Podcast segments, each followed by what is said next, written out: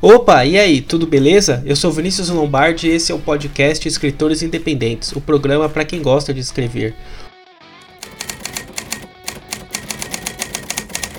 É, bom, a gente sempre gosta de começar com o convidado se apresentando, então, por favor, Carol Façanha, apresente-se para nós. Oi, pessoal, bom dia, boa noite, boa tarde. Meu nome é Carol Façanha, tenho 28 anos, às vezes eu falo 27 porque eu fiz recentemente, no dia 19 de maio, é, me adaptando aí com o retorno de Saturno. e sou escritora, é, doutoranda e também professora de escrita criativa. É, tem alguns livros lançados, vocês conseguem achar o conto medieval Filha da Lama, que foi o primeiro que eu publiquei na Amazon. Vocês também conseguem achar a noveleta distópica sobre a vida dos pássaros, que foi indicado e semifinalista do Prêmio Best de 2020 na Amazon. E o romance Não Esqueça, que é uma distopia lançado pela Caligari, foi minha primeira publicação física e vencedor do Prêmio LeBlanc como o melhor romance de fantasia de 2021. Também acham na Amazon para quem não quiser, não puder, enfim, comprar o físico. E é isso. Além disso, sou doutoranda de literatura de língua inglesa da UERJ e passei recentemente para um PhD em escrita criativa na Universidade de Glasgow. Então é isso que eu posso falar. Estou para lançar os meus cursos de escrita criativa, o primeiro curso de escrita criativa que se chama Encontre o seu Coelho Branco. Posso falar um pouco disso. Atualmente também uh, dou mentoria para alguns escritores, algumas escritoras, leitura crítica e é isso, trabalho, pesquiso com literatura. Caramba, que incrível! Que incrível, nossa senhora. É, meu, que, que, que, fantástico. Sobre. Eu, eu, eu, acompanho bastante o seu conteúdo, né? Eu acho bem legal você dar várias dicas lá. Você tem um, uma publicação que eu gosto muito, que é o que eu aprendi errando que e eu acho eu acho isso fantástico assim. Eu queria até que você trouxesse um pouco disso porque agora você tem uma bagagem gigantesca. E, e é impressionante. E, a, e, agora com certeza você transita muito melhor no, no, no, no cenário de literatura etc mas o que você diria para você mesma assim aquela primeira lá do passado que começou a escrever que começou a sonhar em ser escritora e começou a sonhar em tá onde você tá agora, né? O que, que você diria assim que você aprendeu errando? Quais, quais são esse, qual foi essa, esse percurso? É, então, eu acho engraçado porque esse post que eu fiz, o que aprendi errando, ele foi um post que não foi tão planejado assim. É, ele veio assim, um, inspiração, eu acabei fazendo no mesmo dia. E ele tem um errinho nesse post, que é, é virar a roda, né? Virar uma roda, que é, em vez de falar só das coisas positivas, os elogios, né? Os altos elogios na rede social, falar também dos erros e aprender com eles. E aí eu lembro que na hora eu escrevi era para um giro na roda, eu acho, eu coloquei uma giro na roda, foi uma desatenção. E aí, depois que eu vi o post, e geralmente quando eu vejo que eu errei alguma coisa dentro da, do design, né, não dentro da legenda, que você pode mudar. Eu sempre fico tentada em apagar e, e, e postar de novo. E nem sempre eu consigo, dependendo de quanto tempo já passou. E ao mesmo tempo eu também acho que é muito. É muito sintomático, né? Você acaba mostrando que o erro é humano e que é ok. Aí eu falo que eu aprendi errando, e aí eu imediatamente apago um design meu porque tem uma palavra fora do local. Então é um pouco hipocrisia, sabe? E eu acho que acaba não humanizando o erro. Então eu acabei deixando aquele micro errinho. Mas assim, eu acho que a primeira coisa que eu ia falar é muito assim, o que a gente faz com os nossos erros, sabe? Acho que o primeiro aprendi errando seria não me detonar por causa dos meus erros de iniciante, porque eu não tinha como saber diferente naquela época, né? Que é todo o ponto daquele post várias coisas que eu fiz de, entre aspas, errado foram passos muito importantes que me deram aliados na jornada de escritora. Então, eu, no caso, naquele post, eu dei o exemplo da capa do Filho da Lama, que não é uma capa interessante para o conto que, é, que foi o Filho da Lama e que é o Filho da Lama, mas foi a capa que eu tive capacidade de fazer naquela época. É, eu não pensei em pedir ajuda para outra pessoa, e ao mesmo tempo foi o que, o que eu fiz. Eu, olha que eu pesquisei muito, aquela coisa, né? O, o, que eu achei que era melhor naquela época, hoje eu vejo de outra forma, mas naquela época literalmente era melhor. Eu, eu pesquisei muito como é que eram as capas. Eu lembro que eu vi um bando de site gringo e dicas, enfim. E no final eu realmente consegui produzir aquilo. E eu acho que é uma coisa muito injusta da nossa cabeça de que a gente tem a pretensão de que não, mas dava para fazer melhor. Por que dava para fazer melhor? Por que, que eu acho que sempre tem que dar para fazer melhor? Eu acho que a gente. Eu também tenho que aprender ainda muitas lições de humildade de que tudo bem, naquela época era aquilo que eu sabia fazer, mas aquilo não era algo cravado na madeira de que eu só ia ser tão boa quanto eu fui naquela época. Não. Na verdade, pelo contrário, é como se hoje em dia eu vejo muito isso como fio da mediocridade.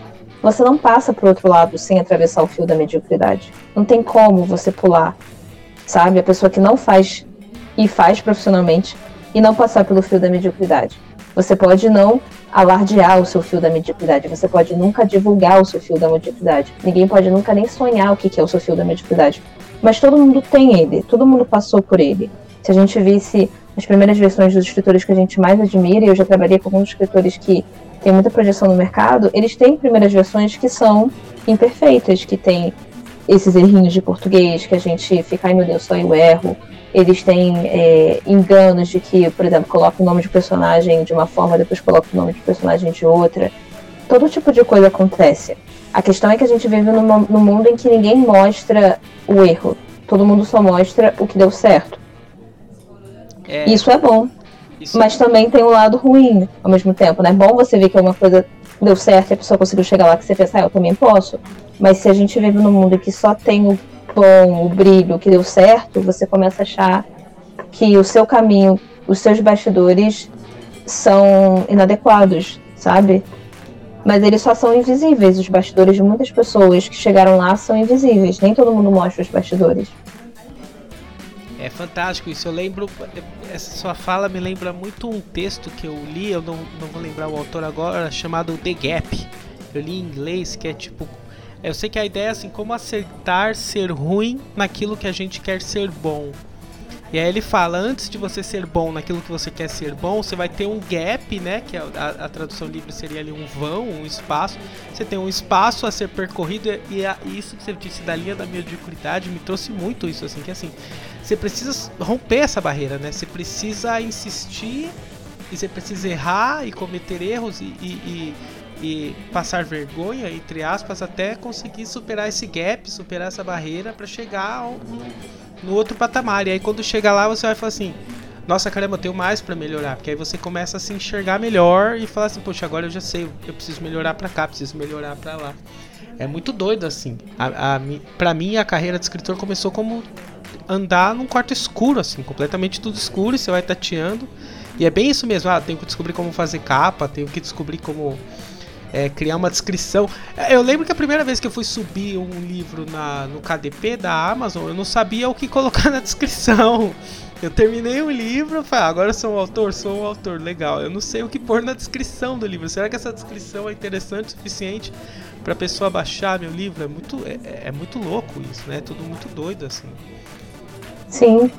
Eu não sabia desse The Gap, eu vou, depois eu vou procurar. Achei interessante que já a gente encosta em conceitos, em ideias que já existem, né? Eu depois eu vou dar uma olhada, fiquei interessado. É, é isso. E aí me, me, lembrou também de uma outra publicação sua, se eu não me engano, é uma que tem um, uma, um desenho do. Não, desenho, uma foto do Freud, assim. E aí a frase é algo tipo, se não quiséssemos ser tão bons, ou Poderia... Ah, sim, do é... Freud. Não, não é isso mesmo. É, nós poderíamos ser melhores se não quiséssemos ser tão bons. Isso, fantástico. Que é fantástico, né? E eu, eu vi isso num outro Instagram, que era sobre filosofia, e nos comentários algumas pessoas não tinham entendido a frase, sabe? É, porque ela não é tão óbvia, né? Se você olha rápido. Mas, é, enfim, só explicando o que, o que não é tão óbvio assim, de repente, né? Mas às vezes, se a gente não tivesse tão comprometido a uma imagem idealizada, a gente poderia ser muito melhor com aquilo que a gente tem, de fato. Porque a gente está tentando tanto ser um bom, que às vezes está do lado de fora, que às vezes é, enfim, um padrão que é totalmente desconectado ao que ao nosso, a nossa essência, o que a gente pode fazer, o que a gente de fato quer fazer, que a gente acaba não aproveitando a nossa própria capacidade, sabe? Então, por exemplo, se eu quisesse ser muito boa escritora, num gênero que não tem a mínima afinidade comigo, que eu realmente eu poderia aprender, mas eu não quero aprender, não tem nada a ver comigo. mas eu insisti que eu quero ser boa naquele gênero por causa de um desejo externo de alguém que falou faz esse gênero porque vai dar dinheiro, faz esse gênero porque sim, enfim. É, o que aconteceria comigo? Eu estaria na, abdicando assim, da minha potencialidade em um gênero que poderia ter mais a ver comigo, um tipo de história que tem mais a ver comigo, para querer ser o bom de outra pessoa, sabe? E de repente eu seria muito melhor fazendo aquilo que eu quero fazer de fato, né? E não, e não o ideal de uma outra pessoa. E isso, claro, isso tem a ver com o tipo de escrita que você vai ter, mas eu acho que tem a ver com o tipo de pessoa que você vai se tornar, independente das expectativas da sua família, do seu país, enfim, de, de muitas coisas, sabe?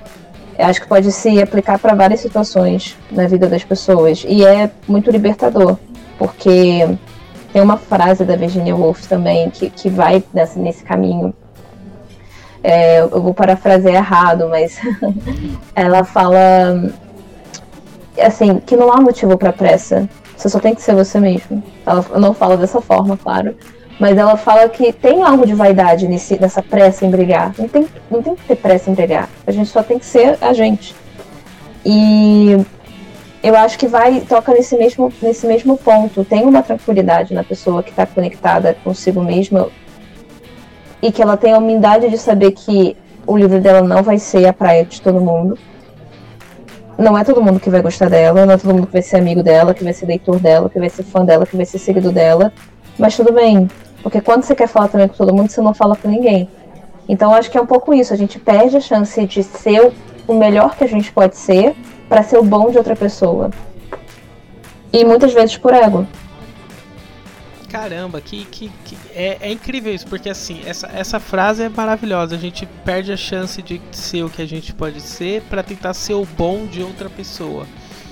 E aí, é, eu, pelo menos eu sinto que as redes sociais elas têm uma participação muito marcante nisso, assim, né? Porque a gente, é, eu uso as redes sociais, é, todo, todo mundo usa, e assim, a gente tá o tempo todo consumindo outras vidas que parecem muito melhores do que a nossa, né? Uhum. E, e, aí pra gente fazer esse corte, esse filtro e falar assim, não, eu tudo bem, tem uma outra vida ali que parece ser super interessante e tal, mas eu vou tocar a minha aqui no meu ritmo, igual você falou assim, não há pressa tal. É, é, mais do que um processo de, de ser um escritor, do tipo ah, aprender gramática, ortografia e ter referências, e é, é assim, uma maturação de personalidade mesmo, assim, né? É, é, uma, é uma coisa muito louca. É por isso que tem uma frase já mastigada que eu eu também não vou lembrar o autor, eu acho que talvez nem tenha o autor, que é assim. É, você pode ser poeta aos 20, mas você só se torna escritor aos 40. Porque é tipo uma coisa assim, né? Você, você tem que ir amadurecendo para você começar a se enxergar como escritor e, tipo, entender qual é o seu papel como escritor no mundo. É, é, é muito louco tudo isso, assim. É, e é, eu acho também um processo assim muito intenso de autodescoberta, porque é, se você está tentando fazer uma obra totalmente formulaica, né, que seja é, absolutamente um modelo que já existiu e você se dá o luxo de não se colocar naquele livro, tudo bem, né? Então ignora o que eu vou falar e seguir. Mas se você está tentando colocar alguma coisa da sua alma naquela obra, naquele livro, naquele personagem, é, não tem como você se proteger. Você vai se expor como escritor.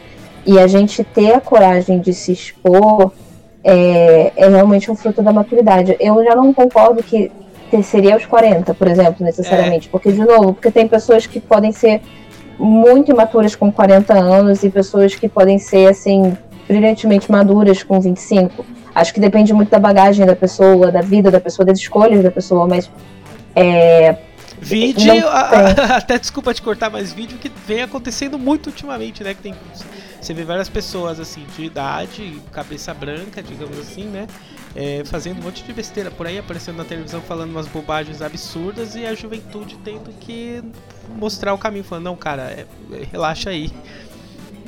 Sim, então é, tem, então é realmente, né? Cada caso é um caso, mas se, se você quer produzir algo que seja seu e que uma pessoa possa se sentir conectada e realmente valer a pena, sabe? Quando você coloca um personagem que pode ser até dolorosamente parecido com você de escrever. É, só que quando uma outra pessoa vai se conectar com esse personagem, eu sinto que é algo muito mais profundo que vai acontecer, muito mais do que modelos de, de seguir ou não do mercado. É quando você sente que que você humanizou um processo seu que não estava tão claro, sabe? Quando você. Eu vou dar um exemplo meu que, que eu acho que fica mais, mais óbvio, assim. A, a Pandora é um personagem do, do romance Não Esqueça. Ela é um personagem que foi difícil de escrever porque eu consigo ver os defeitos dela com mais clareza do que eu consigo ver os outros personagens, porque muitos dos defeitos dela são meus. E aí é como se eu estivesse olhando pro espelho e é doloroso, foi doloroso escrever. Toda vez que eu tava escrevendo um POV, né, o ponto de vista dela, eu ficava, ai, Pandora. E era doloroso. Só que quando eu comecei a ver que outras pessoas começavam a respeitar o arco dela e, e os dramas dela, enfim, e, e, as, e as fragilidades que ela trazia, né, pra página, eu comecei a entender que as minhas personagens, principalmente personagens mulheres, elas acabam fazendo com que eu seja mais generosa comigo. Porque se eu sempre sou capaz de pensar num próximo capítulo para elas, num próximo livro para elas, numa próxima saga para elas, por que, eu não vou ser capaz de pensar num próximo capítulo para mim? E aí, naquele momento, que é quando uma pessoa, uma pessoa leu e se identificou com o drama de algum personagem meu, e eu sei como aquele drama às vezes é muito real na minha vida, eu sinto que a gente está conectado por algo muito mais poderoso do que a gente imaginaria que estaria num livro, entendeu? E, e eu acho que isso vem com a exposição. E essa exposição vem com a coragem de você não querer ser algo que outro queira que você seja e você baixar a crina, baixar a bola e falar, cara, é, às vezes eu não sei para onde eu tô indo, às vezes eu tenho essas questões, eu tenho essas fragilidades. Porque você dá a chance da pessoa se conectar com a mesma fragilidade e os dois podem se envolver num processo muito curativo. Que talvez seja, assim, a nossa resposta a essa onda grande de cancelamento, sabe? de que talvez se a gente faça mais parte de um processo curativo de vulnerabilidades partilhadas, a gente consiga parar de tentar se livrar do nosso superego julgador, querendo julgar as outras pessoas, entendeu? Que também é uma coisa que ainda está muito muito em voga assim, nas redes sociais, nos discursos lacrantes. Que, que os jovens também têm. Eu acho que essa geração nova ela, ela dá lição em vários aspectos, mas tem umas feridas dessa, dessa geração nova que a gente precisa também conversar. É verdade. E a, a, isso me faz pensar, por exemplo, você falando agora da, da exposição, né? De, de, como você enxergou a Pandora e, e, e olhava para ela e falava assim, caramba, Pandora, é sério? Vai ser por aí, uhum. vai ser por aí que você vai? E aí me faz pensar que assim, eu, eu também, em muitas coisas que eu escrevo assim, eu também é, eu não consigo me esconder, né? É, é como se, é, tipo, quando você começa a escrever, você fala, putz, realmente eu tô me expondo aqui. E aí você vê a escrita assim, você vê a escrita como um canal pra. Realmente, para se mostrar mais. Ou é, você enxerga a escrita como aquele outro exemplo do assim, ah, é um, é um produto formulaico aqui, eu vou escrever, vou criar um produto, vou vender ele. Qual que é a sua relação com a escrita no caso? Assim, como é que vocês quando você senta para escrever é aquela coisa, vou abrir minha veia, vou deixar sangrar ou não, é, é minha profissão. Hum, entendi. Então, tem um, um, escritor de fantasia que também é professor de escrita criativa, que é o Brandon Sanderson. Eu né, fiz o curso dele, gostei muito, traduzi, adaptei, coloquei no grupo do Telegram para os outros escritores que quisessem ver, inclusive está disponível para quem quiser. É, depois a gente vê como é que a gente passa esses canais assim para o pessoal conseguir ver. Mas ele fala, ele começa falando sobre duas tendências de escritores, que um seria o planejador e o outro seria o intuitivo, né, que eu estou fazendo já a tradução. E o intuitivo é aquele que realmente, digamos, deixa sangrar, ele vai totalmente pela sua intuição, pela sua alma, ele não tem realmente um planejamento.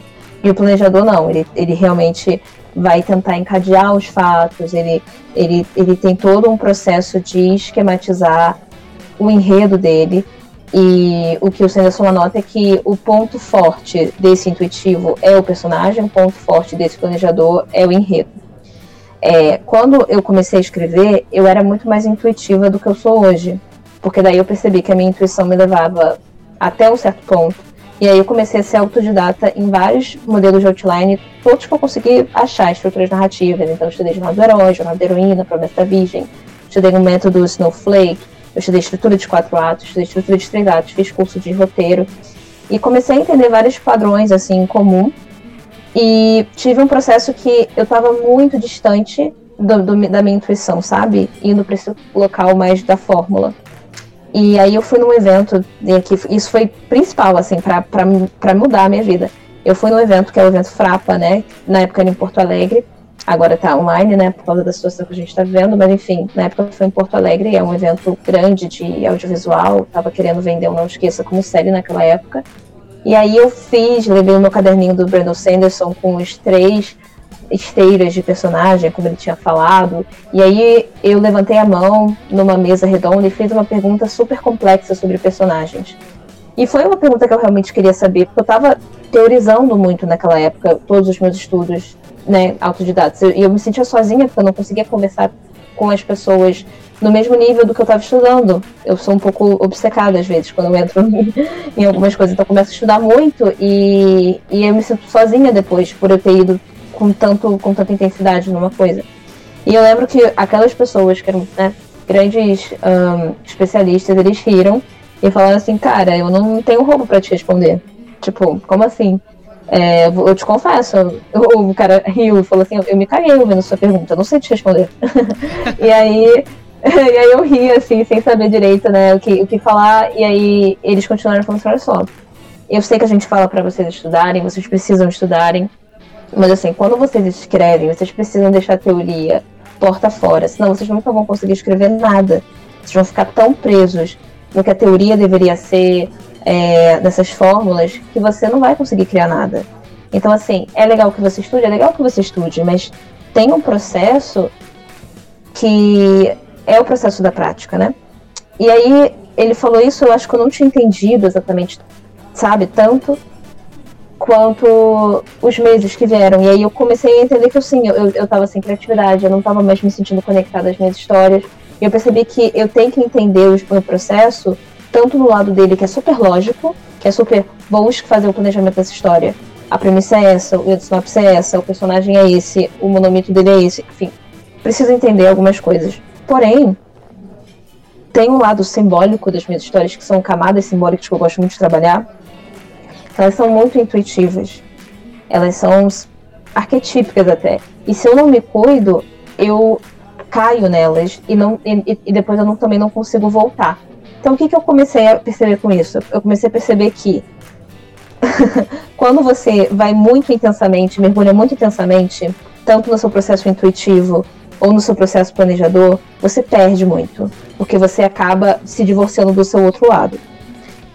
E aí eu comecei a perceber que você precisa agregar os seus dois lados, sabe? Tanto o seu lado que é planejador, que precisa ter minimamente um esqueleto, saber para onde você está indo, quanto você ir para um lado que é o intuitivo, o que vai fazer coisas que talvez ninguém tenha te dito que é importante para você escrever, mas que dá certo para você. Então, uma coisa que é muito pessoal para mim, eu nunca ensino isso em cursos ou em mentorias, porque é particular para mim, o que eu ensino é monólogo interior. Você não está entendendo seu personagem? Vamos parar e vamos escrever qual é o seu personagem, ainda que isso não vá pro livro. para você se desbloquear em algum ponto que seu personagem ficou nebuloso. Mas uma coisa que eu, Carol, faço, eu canto. então eu canto com a voz do personagem. Eu gosto muito. Tem uma, uma, uma cantora e compositora super talentosa chamada Beth Crowley ela lê muitos livros, assim, de fantasia, ficção científica, e ela se inspira nesses livros para criar as próprias músicas dela. E ela canta essas músicas também. Então tá no canal do YouTube dela, tem Spotify e tudo mais. E aí, assim, foi partir dela que eu acho que eu comecei a pensar no poder que a música tinha para fazer pontes com as minhas próprias histórias, entende? Então o que eu faço muitas vezes quando eu tô querendo sentir a minha história, é um processo gostoso de curtir a minha história, de sentir um personagem, eu sinto uma música que é dele, ou às vezes acabo esbarrando numa música, tô vendo uma música que eu sinto que tem alguma coisa ali que é do meu personagem, alguma, alguma coisa que ele tá enfrentando, enfim, algum dilema dele, algum drama, alguma drama dele, e eu começo a ouvir essa música com outros olhos, eu começo a ouvir essa música como se eu, o meu personagem estivesse contando essa música para mim. E volta e meia eu descubro coisas desse personagem, sabe? É um processo de, de descoberta. Como eu também já fiz aula de canto, já, já fiz, enfim, curso de teatro musical, eu gostava muito dessa parte da minha vida, é, eu também gosto de cantar para mim. Eu já até pensei em gravar coisa no TikTok de cantar, com isso, né? Focado em personagem, ou no, ou no, ou no Instagram. Mas eu nunca achei uma corrente que faria sentido, um fio que fizesse diálogo com as outras coisas que eu já tenho postado lá. Inclusive, Vinícius, se você tiver alguma ideia, Sou todo ouvido. Nesse, mas assim, o fato é que nesse processo, além da minha pesquisa que eu faço né, antes de escrever, além do planejamento, além da intuição que, que, que rege né, sobre o que, que eu quero falar essa história, por que, que eu estou criando camadas simbólicas assim, assado, eu tenho esse processo que eu vou curtindo a minha história. Eu vou ouvindo as músicas que eu escolho, eu faço uma playlist no Spotify, eu faço uma página no Pinterest e eu canto também. Eu canto muito com a voz dos meus personagens. Às vezes, uma coisa que eu também percebo que é interessante, quando eu sinto que é, tem músicas que são cantadas por mulheres e são feitas para mulheres que têm uma complexidade emocional muito interessante. E nem sempre eu acho músicas cantadas por homens com essa complexidade emocional. Então o que, que eu faço? eu vou no YouTube e coloco o nome da música que eu tô procurando e coloco male version, que é a versão masculina, ou eu coloco gender band, que é quando você muda, né? E aí eu ouço a música de uma mulher, que eu tô acostumada a ver uma mulher cantando, mas um homem cantando. E aí eu começo a imaginar como é que seria um homem tendo essas emoções.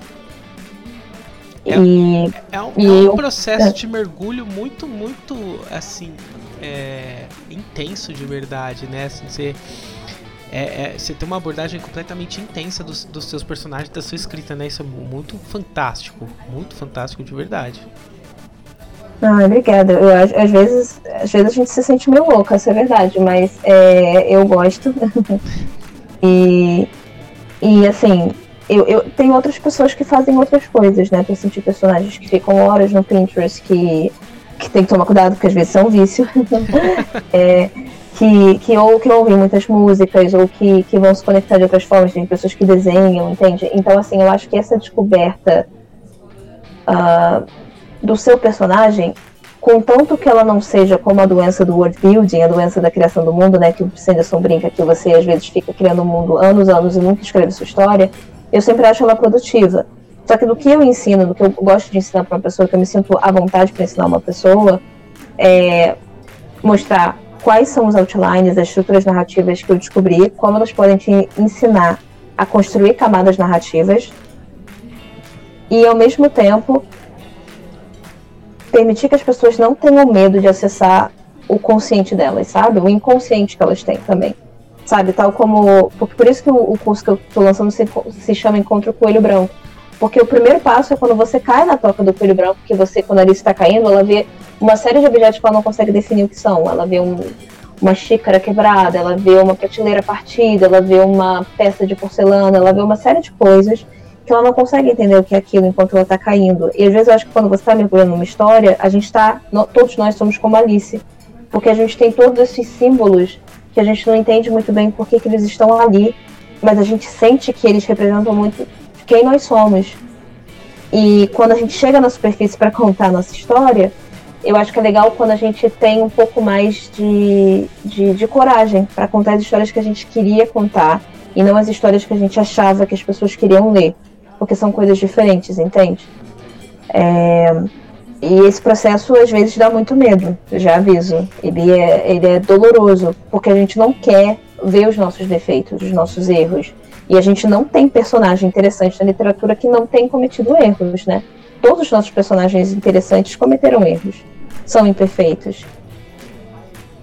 É, nossa, esse nome é muito bom. Eu vou te falar que assim que sair eu vou estar na primeira turma, porque, meu, é fantástico. Você falou que você fez uma pergunta que quebrou as pernas, assim, uma pergunta sobre estudo de personagem e tal, etc. Eu tava pensando assim, porque é, eu li o Story do Robert McKee, Aí eu li a jornada do herói e eu até tenho vergonha de assumir, não li a jornada da heroína. Vou até te perguntar sobre isso depois. Nada, imagina. eu li a jornada do herói, li o do Robert McKee e li aquele a jornada do escritor, que é do Vogler.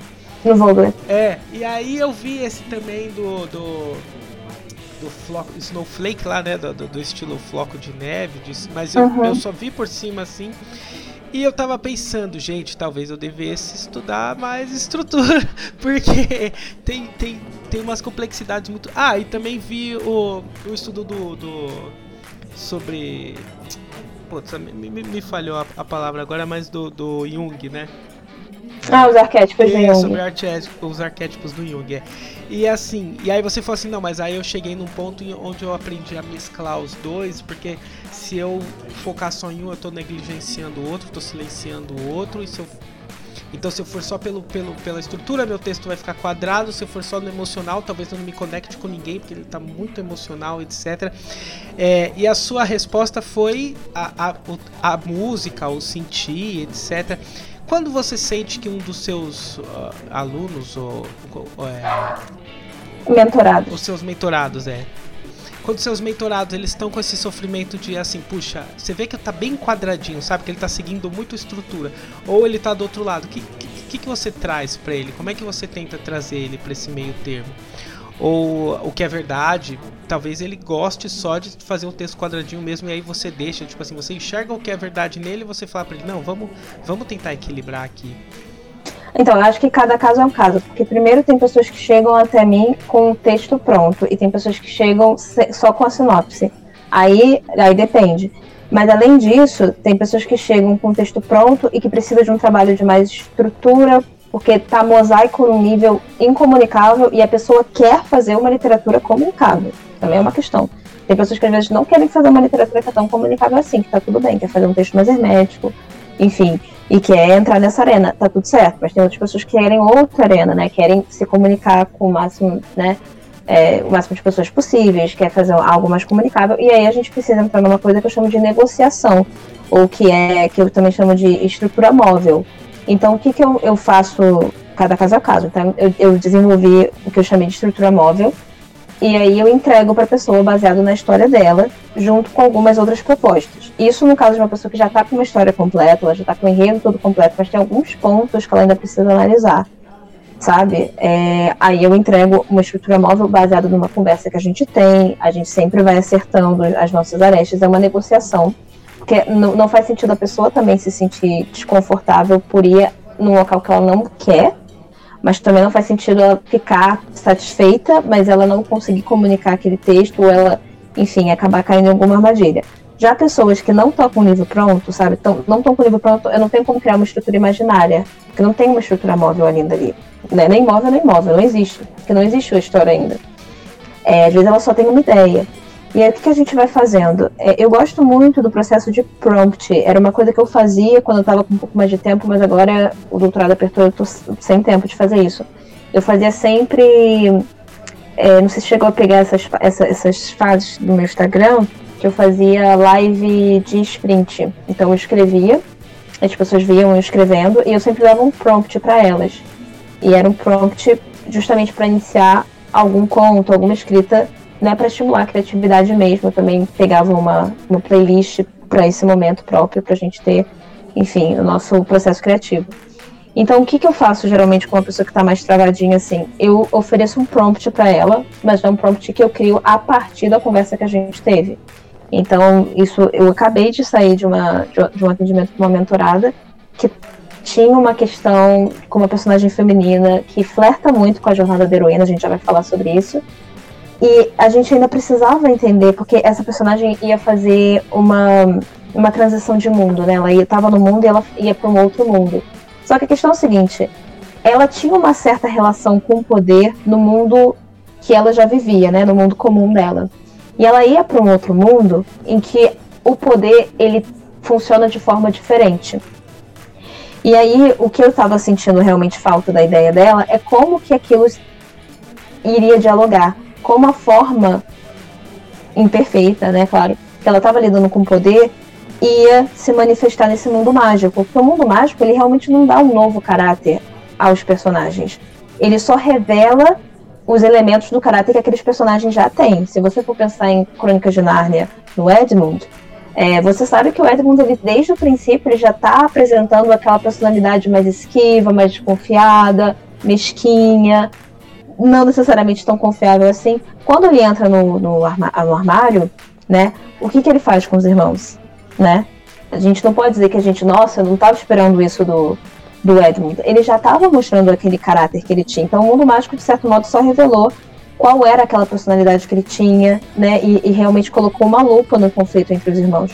A Lucy, que já é super curiosa, super impulsiva no mundo real, quando ela vai para Nárnia, isso potencializa. A Susana, o, o, o Peter, né, o Pedro, enfim. Então, o que eu estava interessada com essa mentorada específica que eu acabei de atender é como que essa relação imperfeita que ela tem com o poder nesse mundo vai dialogar com a forma como ela vai, enfim, trabalhar o poder nesse outro mundo, sabe? E aí eu criei um prompt específico para que ela trabalhe isso. É... Mas esse foi um caso específico, né? Eu acho que não posso dizer que eu sempre faço algo com, com todos os mentorados. Eu acho que depende. Eu já tive pessoas que eu preparei contos para passarem em seletivas e passaram. É, o Terra Vazia que ganhou o Odisseia do ano passado no Ficção Científica. Eu fiz a leitura crítica e aí foi um processo mais de eu olhar parte por parte é, com o autor. Teve, enfim, pessoas que passaram em antologias e aí foi mais trabalhar a estrutura do conto que a pessoa enviou. Então acho que depende muito. Depende se você já tem um material escrito, depende se você só tem uma ideia e você está empacado é, numa etapa e qual etapa que você está empacado, se você está empacado no planejamento, se você está empacado em algum momento da escrita, se é uma questão de enredo, se é uma questão de personagem. Acho que depende. E também tem pessoas, às vezes, que estão tentando achar um equilíbrio entre uma literatura mais comunicável e uma literatura que tem outras preocupações tem mais preocupação com experimentação de linguagem, em ser inovador com forma, mais do que ser super comunicável com conteúdo para atingir o, máximo né, número de pessoas. Então eu acredito que depende muito. Não sei se eu te respondi. Eu... Não, respondeu sim. Eu quero dizer que eu amo prompts porque eu, eu me sinto desafiado por sempre que alguém eu vejo postagem de prompt, alguém eu esbarro em prompt e exercícios, desafios assim. Nossa, adoro. Tipo, ah, escreva a história, sei lá, do cara que uh, o filho dele tá no hospital e ele tem que contar isso pra mulher dele, só que ele não pode falar nunca que é a palavra hospital. Se vira. Então, tipo, eu adoro uhum. coisas assim porque, sei lá, é, rompe essa barreira do, da tela branca, né? Que assim, quer vencer o, a aquela coisa do putz, não sei sobre o que escrever. Então você já rompe essa barreira e te dá muita liberdade para criar, porque 10 pessoas pegam o mesmo prompt e vão sair dali 10 histórias completamente diferentes, né? Eu acho muito legal, eu acho muito bacana. Sim. Assim. Sim, essa pessoa mesmo, né, ela criou essa história a partir de um prompt que eu fiz naquela época do. que eu, que eu tava gravando enquanto a gente estava fazendo os sprints. Então ela pegou uma dessas frases que eu dei na época dos sprints, das lives sprints, e ela transformou numa história. Então é, é, é muito louco como uma frase né, de prompt leva a pessoa para vários caminhos. Porque daí outra pessoa levou para um conto e outra pessoa levou para um romance. Então, assim, cada pessoa levou para um gênero diferente, para uma energia de, de história diferente. É realmente muito interessante como que você só precisa começar, né? Dar o um pontinho e é você ter um mundo para criar, mas sair da, às vezes o mais difícil é sair do universo de tudo que é tudo, tudo é possível. Sabe aquele, aquela frase que a gente fala aqui, quando tudo é prioridade, nada é prioridade? É, é, é Porque você fica perdido, né? Quando tudo é prioridade, nada é prioridade. Se tudo é prioridade, você não, não tem realmente um, um, um objetivo primeiro. Como é que você classifica? E às vezes, talvez seja esse nosso problema também, né, na página em branco. Como é que você começa? Tem pessoas que elas ampliam para fechar e tem pessoas que fecham para abrir. Isso também é uma realidade no processo criativo, né? De pessoas que às vezes têm uma história super ampla, super abrangente e elas precisam é ter foco para poder contar uma história e não contar mil histórias em uma, é, com foco, com qualidade, com profundidade. E tem pessoas que não, é o contrário, elas fecham, fecham, fecham, fecham, ficam claustrofóbicas, elas precisam abrir um pouco Isso eu. as suas arestas esse, esse, esse, é o meu caso. Eu já, já tomei várias, não broncas assim, mas várias indicações do tipo, porque sou eu, assim, eu pego um personagem, às vezes dois, e aí é, é uma coisa muito fechada, muito fechada, muito fechada, só aqueles dois personagens, ou aquele um personagem, ou aquela uma coisa. E aí eu falo, meu, abre um pouco, conta mais histórias. E, e aí eu, eu, eu começo a me censurar em relação a isso, porque Senão eu fico trancado ali, realmente numa coisa muito limitada, muito trancada, muito, muito ali, né? Muito concentrado. Mas e você? Você se flagra também? É, por exemplo, você sentou em frente à tela em branco. Te dá um sustinho ainda ou não? Você já, você já tem toda a tranquilidade para saber como. Porque é isso que você falou, né? Quando tudo é possível, nada é possível, porque uhum, não, tem, uhum. não tem nenhuma limitação. Isso te assusta também ainda ou, ou não? Já, você já, já tá mais tranquila com relação a isso? Assim, a primeira coisa que eu ia falar é porque eu nunca te li, então eu não, não posso te dar nenhum tipo de conselho, né? Mas de você pensar que talvez algo mais intimista e subjetivo é a sua escrita. Então também tem essa questão de você realmente investigar se você precisa se abrir mesmo, se você precisa achar um público que seja mais receptivo ao tipo de escrita que você quer trazer. Porque também tem espaço para esse tipo de escrita, assim. Agora, se você acha que você é mais. Se você está se sentindo claustrofóbico, se você sente que a sua história realmente precisa de mais espaço para crescer, aí é outro detalhe. Então é uma coisa para você investigar depois. E, e sobre o que você falou da página em branco, né? Então, eu não sofro da página em branco, assim, porque como eu te falei, tem pessoas que elas ampliam para fechar ou fecham para abrir. E o meu problema é que eu abro para fechar. O que quer dizer que quando eu tenho uma ideia, eu, eu tenho muitas ideias, mais ideias do que eu consigo escrever ao mesmo tempo. E todas elas povoam a minha mente. Então é, é complexo. E quando me vem o. Quando eu sento para escrever, é como se fosse uma explosão. Tem várias ideias e várias coisas que estão acontecendo ao mesmo tempo. E eu sei o que o personagem está pensando e o que o outro tem que fazer. E o, e o foreshadow que eu tenho que plantar aqui para colher no capítulo 10. E a imersão sensorial que eu tenho que colocar aqui, porque senão vai faltar. E o sistema de magia que eu tenho que colocar aqui, porque senão. Entende? Então todas essas coisas ficam como, enfim, como aqueles cupidos em desenhos antigos, sabe? Que fica cupido em torno da cabeça da pessoa. Mas em vez de ser um cupido, são, enfim, todas essas informações que ficam em torno da minha cabeça quando eu estou escrevendo. Então, às vezes, eu fico uh, muito intoxicada pelo meu próprio processo, sabe? Como se eu mergulhasse e acabasse afogada. É, então, é, é, um processo que às vezes pode ser alucinante para mim, não no bom sentido, tá? É, de que me tolhe muitas energias. E quando eu acabo, eu não necessariamente consegui comunicar tanto. É, o Sinas de Fogo, que é o projeto que eu tenho trabalhado, é um projeto que ele tinha uma cosmogonia um pouco imbricada. E no primeiro capítulo que eu queria, no meio de uma cena de perseguição, deixar as pessoas entreverem como é que era essa cosmogonia, mas sem fazer um infodump, nas primeiras versões desse, desse capítulo, as pessoas falaram, Carol, eu preciso entender um pouco mais desse mundo com um pouco menos de velocidade. Então você você fez um panorama dessa cidade enquanto ela está correndo, mas eu não sei o que todos esses nomes significam e eu acho que eles deveriam representar e significar mais, embora você não queira parar para me explicar.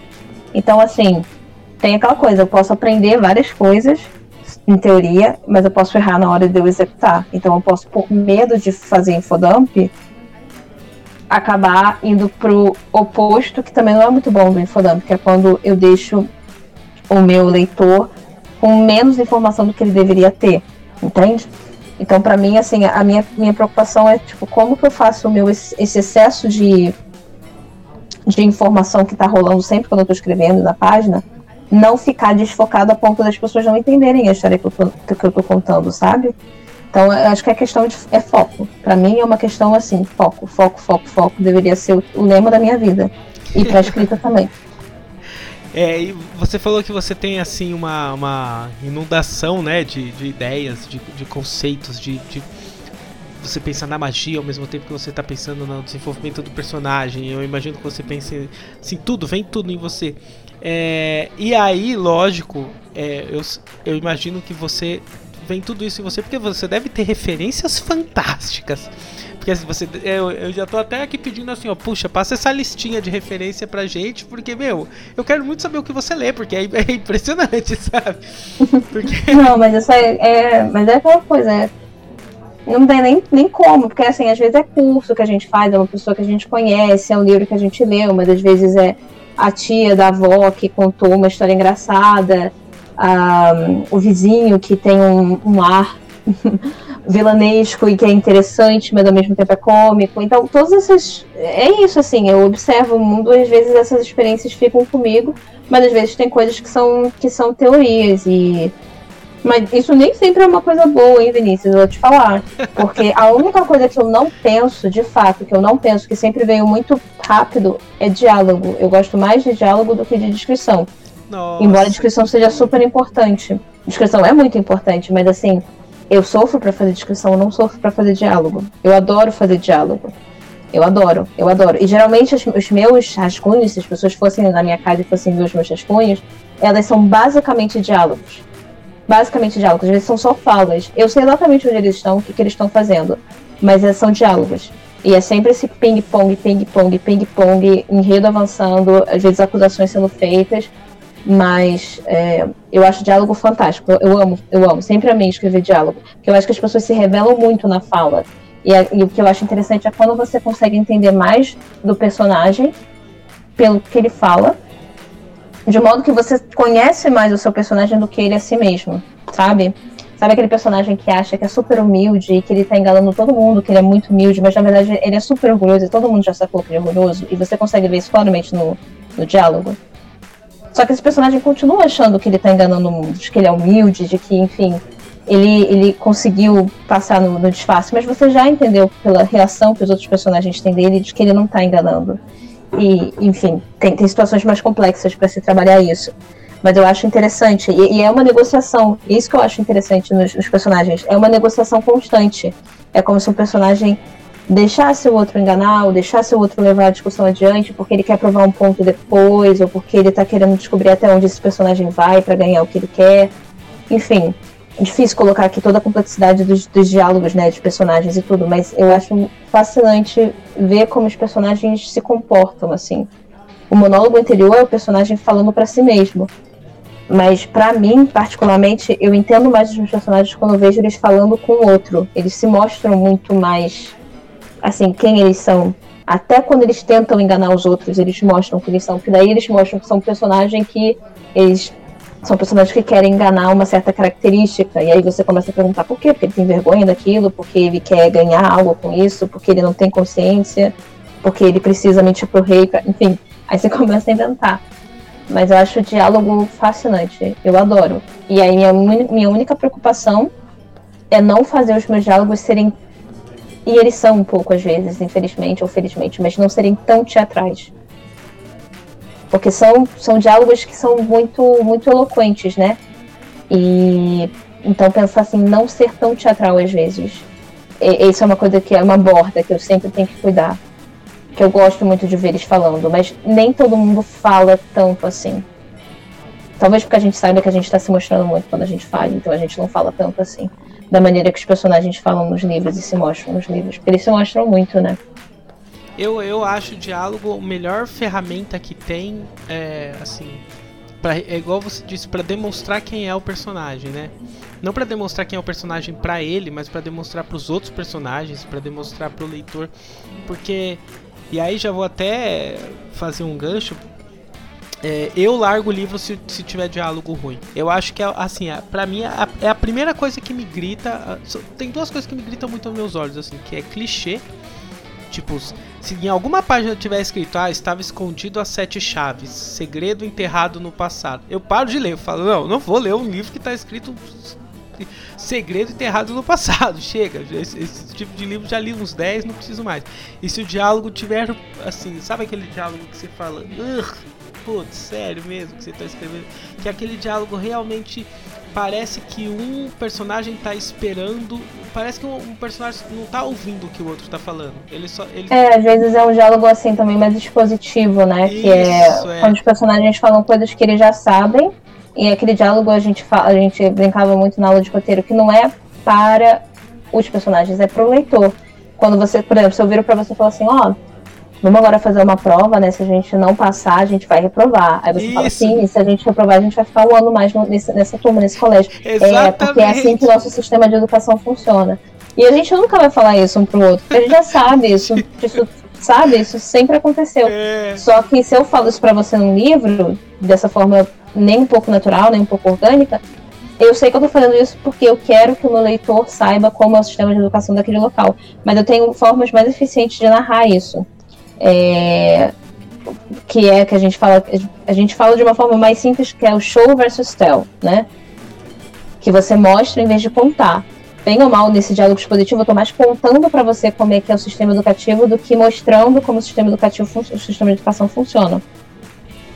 É, é, é mas acho que você pode encontrar várias formas de, de, de fazer isso no, nos seus livros. Tipo, no Não Esqueça, eu tinha que falar sobre como é que é como é que a Corpus, o Instituto Corpus, encaravam as pessoas que eram os rebeldes, as pessoas que não queriam zerar as suas memórias, não queriam é, apagar a memória de alguém que já morreu, né? Porque o luto é proibido, e não esqueça. E aí, a primeira cena é a Pandora fazendo uma prova para ela ser reintegrada à sociedade.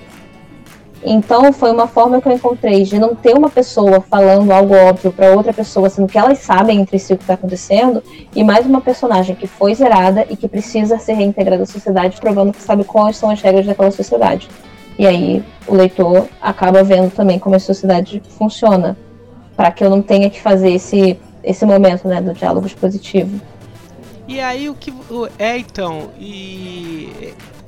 É isso, entendeu? É isso que você falou, porque aí coloca dois personagens para conversar e fala: Olha, lembre-se, você tem que chegar em casa até as 8, porque se você não chegar em casa até as 8, o seu vô que tem câncer não vai tomar o remédio. Aí outro fala: Ah, eu sei, mas você sabe que eu consigo pular esse muro. Tipo, ah, é, sabe? É umas coisas muito. Você fala. Ugh. E, é, e o que pega pra você quando você abre um livro assim? Porque é que eu acho que essa, essa. Eu acho que você não vai ter uma resposta tão violenta quanto a minha, porque você é muito mais empática com leitores e com escritores, etc. Você tem um, um, lado muito mais profissional e carinhoso de lidar com eles. Eu sou, eu sou mais aquele cara mais chato, né? Mas o que pega, assim, quando você abre o livro, você olha para aquilo e fala: ah, não dá, eu não vou conseguir terminar esse livro. Tem essa coisa, tem essa coisa que você não.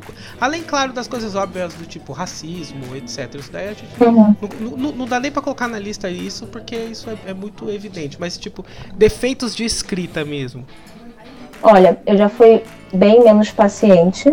É... Aliás, eu encaro com muita felicidade isso que você está falando, de, de eu parecer, pelo menos, que eu sou uma pessoa mais carinhosa porque eu já tive muitos problemas de impaciência.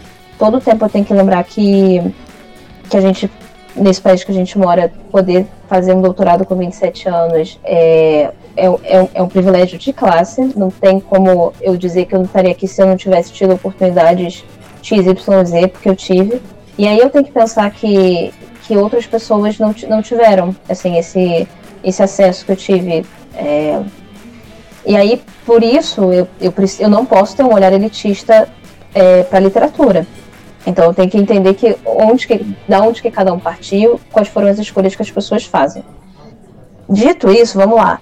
Como eu te falei, é, nem sempre eu fui uma pessoa paciente. Eu já fui expulsa de dois grupos de escrita. Só a gente vai começar a falar disso. Já fui expulsa de dois grupos de escrita. Não, então toca aí. Por porque... causa de opiniões. É, por causa das minhas opiniões. Agora e... sim. É, este é o momento que eu estava esperando. Vamos lá. É, mas é o seguinte: é, tem duas coisas diferentes. Uma coisa é pessoa que tem preconceito com o tipo de escrita. Quando eu entrei na faculdade de literatura, eu fui estilizada porque eu escrevia fanfic. Quando eu era mais nova, eu escrevia fanfic, comecei escrevendo fanfic de Harry Potter. E eram fanfics que ainda por cima eram super problemáticas. E é, eu fiquei bem chateada nessa situação que aconteceu no, no, na, na, faculdade, né? De uma pessoa falou assim: ah, hoje eu tenho coisas mais interessantes para escrever. Como se, como se escrever fanfic fosse algo menor, fosse algo inferior e eu devesse me sentir muito mal em relação a isso. E a pessoa estava certa, porque eu realmente me senti muito, muito mal quando ela me utilizou. É, mas aí eu comecei a entender hoje mais tarde de que há uma diferença entre preconceito com o tipo de escrita e você enxergar padrões problemáticos que estão sendo repetidos na literatura, sob o pretexto de que literatura é literatura e vida é vida. Eu não posso dizer que uma menina de 15 anos não tem capacidade de separar o que é um relacionamento abusivo no livro e o que é um relacionamento abusivo que ela está vivendo na vida dela. Mas eu também não posso dizer que uma garota de 15 anos ou de qualquer idade vai saber também diferenciar isso. Eu não posso nem superestimar e nem subestimar a capacidade dela de separar o que é literatura, literatura e vida e vida. E eu acho que tem uma relação mais profunda aí entre livro, livro e vida, vida. Não acho que é tão separado assim. Dito isso, o que, que eu considero hoje como preconceito com forma de escrita e uma preocupação com reprodução de padrão problemático? Se eu falo que todo livro hot é problemático, eu estou generalizando e eu estou basicamente expondo que eu não consigo né, sair do meu preconceito de uma forma de escrita. Tô falando que eu não li todos os gêneros hot, mas eu tô me colocando no, na, na, né, no local de superioridade de que todos os livros hot necessariamente vão ser problemáticos. Necessariamente vão trazer uma mocinha ingênua que precisa de um personagem, uh, enfim, com poder econômico, um macho alfa, para ser o poder dela e ela nunca consegue se emancipar, sabe? Eu então que eu acho que emancipar é necessariamente, enfim, essa personagem se envolver com o homem e fazer um sexo super transgressor, e eu acho que isso é a emancipação de uma mulher. Isso é uma coisa, sabe? É, eu tenho um olhar muito crítico em relação à reprodução de padrão problemático. Porque uma personagem precisa de um macho alfa para chegar a certos locais. Seja ele um CEO, seja ele o dono do morro, seja ele o vampiro, seja ele o lobisomem. E aí eu me pergunto, será que essa personagem feminina se interessaria pelo personagem macho alfa se ele não fosse macho alfa?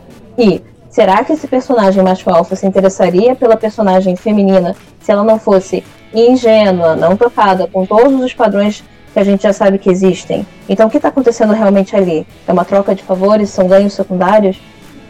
Eu não sei. É...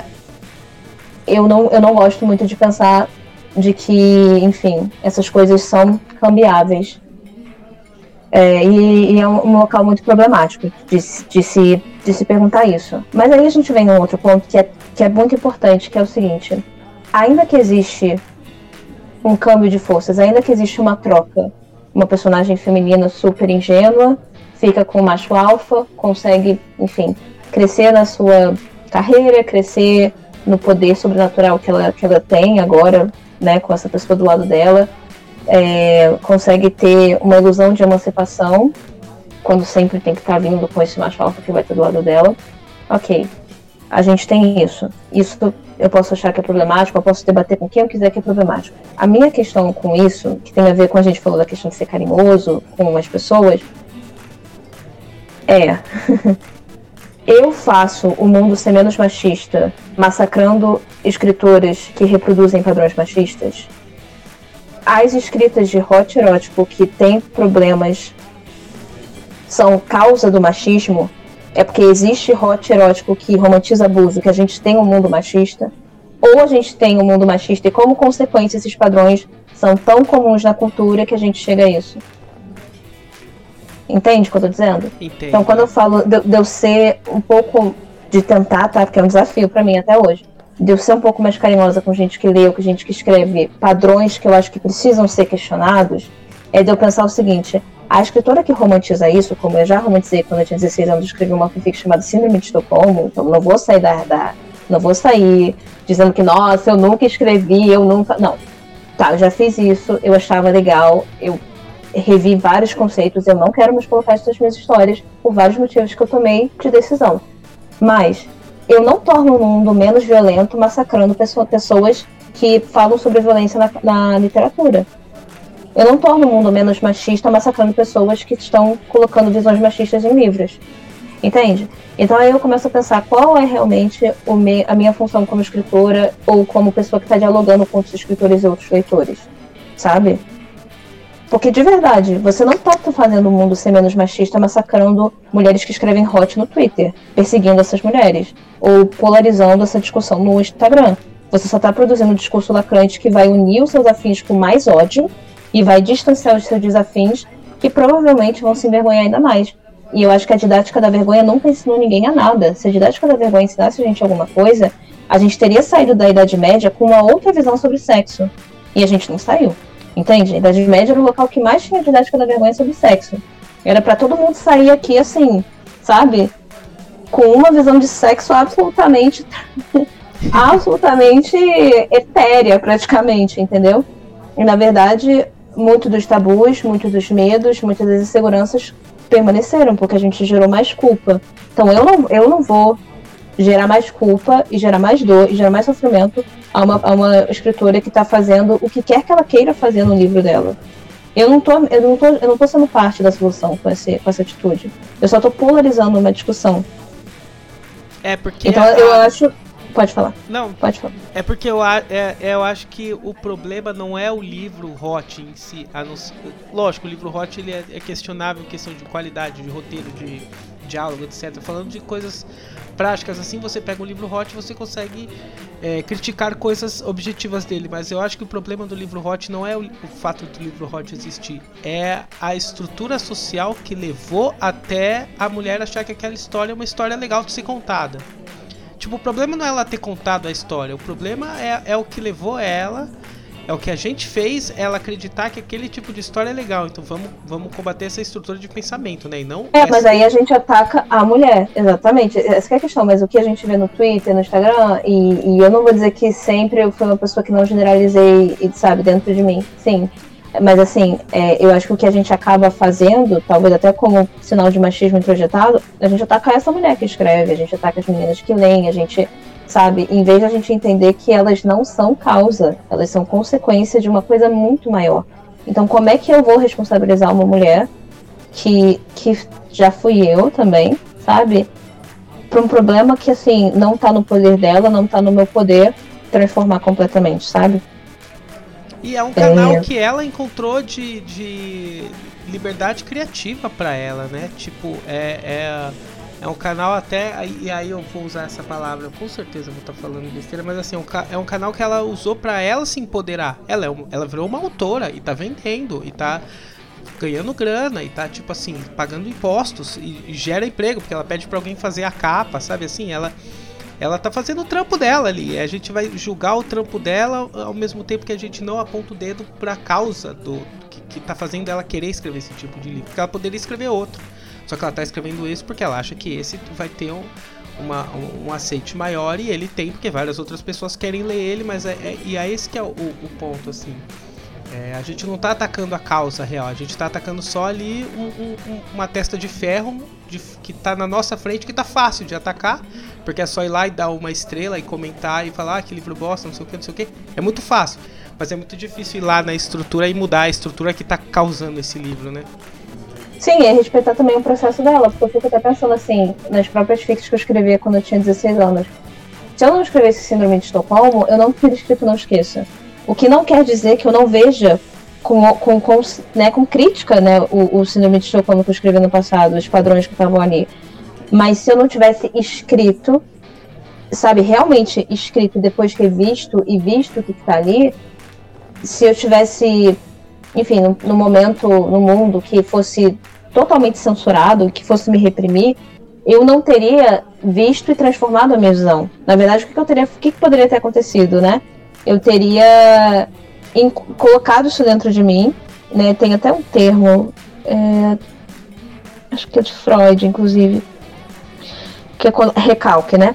Eu teria o quê? Eu teria reprimido essa emoção dentro de mim, reprimido a história que eu queria criar, e provavelmente depois criar um recalque, depois criar todo essa, esse sentimento reprimido que quando vai à tona, ele vai à tona com uma força que você não acredita. Então, é, é, é necessário respeitar o processo dos outros, sabe?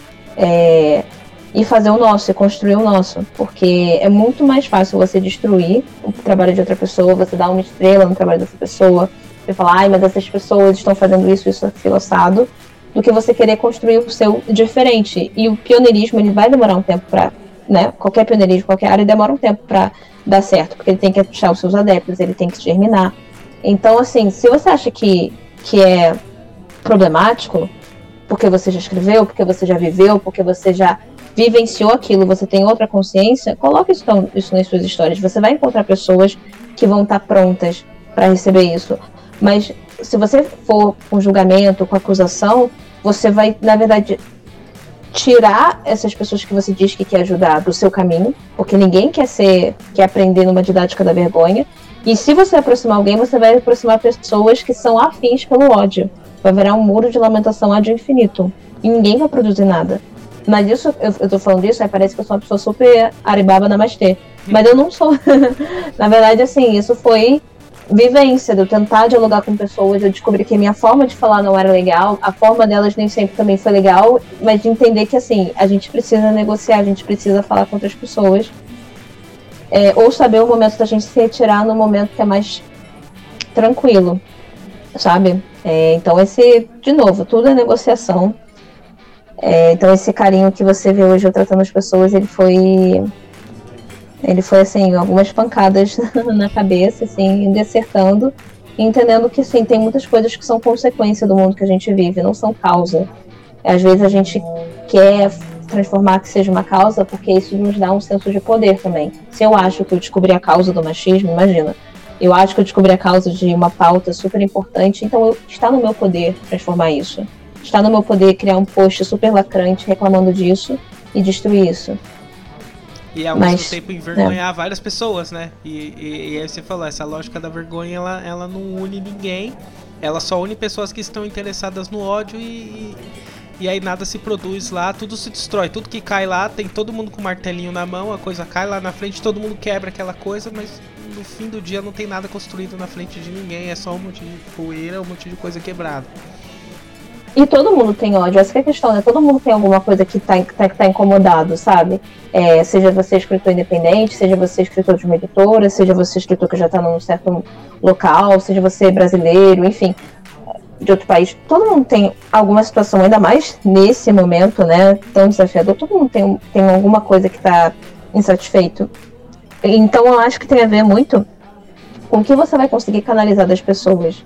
Como é que é a sua comunicação? Se ela é na base do acolhimento, se ela é na base da raiva, se ela é na base da dor, sabe? A gente tem muito essa questão do marketing. Eu não tô aqui querendo generalizar marketing, não, dizendo que foque na dor das pessoas para você curar. Eu acho que tem muitas formas de você canalizar na dor das pessoas para você usar isso como uma oportunidade ou para você fazer um jogo que sim, você pode estar querendo oferecer o seu serviço, mas a forma que você faz isso passa por um local de respeito também. Então eu acho que tem locais ou locais, tem formas e formas de você falar. Você pode canalizar a energia bélica que todo mundo tem, falando assim, ei, você também odeia isso? Então vamos falar mal disso. Sabe? Isso é mais fácil, né? Energia da fofoca, né? Muito mais fácil. Você pega ó, oh, gente, a gente odeia isso, então vamos lá, vamos falar, odeia isso. E esses discursos na internet e, e nesse ciclo aí de escritores pode ser, assim, muito bélico. Muito bélico falando de coisas que a gente não quer que seja bélico. A gente pode falar de romantização de abuso de uma forma bélica e polarizante. A gente pode falar sobre ai, cuida de quem cobra pelos serviços. Só que de repente você pode falar de, um, de uma forma que é como se você é, des descreditasse todo profissional que está querendo né, se profissionalizar é, vendendo ca é, capa, fazendo diagramação, fazendo leitura crítica, como se não, você faz bem nunca gastar o seu dinheiro, não gasta seu dinheiro que, né, tudo bem. E você cria um exército de jovens que não vão se profissionalizar dessa forma, entende? Tipo, então tem um outro lado das pautas políticas, das consciências das pautas políticas, que eu acho que tem muito a ver com você dialogar pelo ódio, pela raiva, pelo, pela rebeldia, que nem sempre está ancorada em algo, sabe, real. Às vezes são traumas, porque todo mundo está lá em surto coletivo. E tem coisas que a gente vai ter um pouco mais de consciência, porque percebe como certos. Você pega uma situação que acontece, por exemplo, uma pessoa foi explorada por alguém que fez uma capa ruim, vamos supor. E aí você coloca isso num tal tom lacrante que você diz que todo mundo que vende na internet coisas para escritores independentes são pessoas ruins, são pessoas que não deveriam estar cobrando pelo seu material. Todo mundo que vende curso online necessariamente é um canastrão, necessariamente é uma pessoa querendo levar vantagem, sabe? É, é, é muito, é muito problemático isso. Então, eu, é, o que eu sinto assim falta nesses locais às vezes de Instagram que tem muito jovem falando sobre escrita, com muita energia, falta um equilíbrio. Falta um equilíbrio do mundo novo e do mundo antigo. Porque a gente ainda tá como se a gente não ouvisse a música da Elis Regina como os nossos pais, entendeu? É muito grito, é muito grito e pouca, é, pouca conexão, sabe? Então tem verdadeiros muros de lamentação, em que as pessoas reclamam e falam, reclamam e reclamam. E em algum momento essas pessoas vão ter que negociar com a galera das antigas ou com a, com a galera que pensa diferente delas. E se elas não souberem negociar, elas vão quebrar antes de sair do amadorismo. Entende? É. Então, é, é, é, é, complexo, porque eu não quero ser a tia chata do rolê, eu também sou esses jovens. Kind of. não, não sou tão esses jovens já, mas talvez eu seja uma anciã millennial, mas assim, é, como que eu falo com esses jovens também, sabe? É muito legal ver a ação que eles têm. Ao mesmo tempo, é, é, é, um pouco triste ver quando eles se tornam o que eles criticam, porque um discurso lacrante pode ser tão restritivo quanto um discurso reacionário. Nossa, e, e assim, eu sofro. Ai, nossa, tadinho dele, ele sofre, mas é assim, não é, não é que eu sofro, o, o, verbo que eu encontrei é esse, mas assim, eu já esbarrei nisso no, no tipo uma coisa assim. Eu, eu, mando, sei lá, um conto pra uma pessoa ler e fala assim, poxa, lê meu conto aí e tal, etc. Ah, legal, leio. Aí a pessoa lê a resposta dela vem assim. É, não tem um personagem negro. Ou sei lá, não tem um personagem feminino. Não... E, e sabe, tipo, é, eu não tinha visto isso como um problema, eu não tinha visto isso como uma questão, e aí tudo bem, não tem, não tem personagem negro, não tem personagem feminino, tá bom, mas você leu a história, você gostou da história, você se engajou com a história. Ah, é, me engajei, mas é que não tem personagem mulher. Tipo, e aí eu não tô falando que eu estou sendo limitado, lógico, pelo amor de Deus, o, o, o é, o machismo é muito pior do que ai tadinho do menino criticar o, o, o, conto dele. Mas é isso, limita a discussão num lance ali que é, é chato e, e, e, não agrega, não, não tá me agregando e tá me fazendo passar vergonha. E aí, tipo, ah, poxa, o, o discurso da vergonha não vai me ensinar, sabe assim? Porque, ah, no próximo eu não vou colocar mulher só porque o cara falou que tem que colocar mulher. No próximo eu só não vou mandar para a mesma pessoa, vou mandar para outra, vou encontrar um público que não pegue no meu pé com isso, sabe assim? e nenhum dos dois está combatendo o machismo. Tipo, é uma, é uma coisa meio meio meio limitante, limita o diálogo, limita o debate, limita tudo, limita a conexão, porque é, cria-se pedágios que você tem que ficar pagando. Você tem que pagar o pedágio para aquela galera lacradora, porque se você não pagar o pedágio para aquela lacração específica, você não consegue dialogar com eles. É uma coisa muito louca, assim.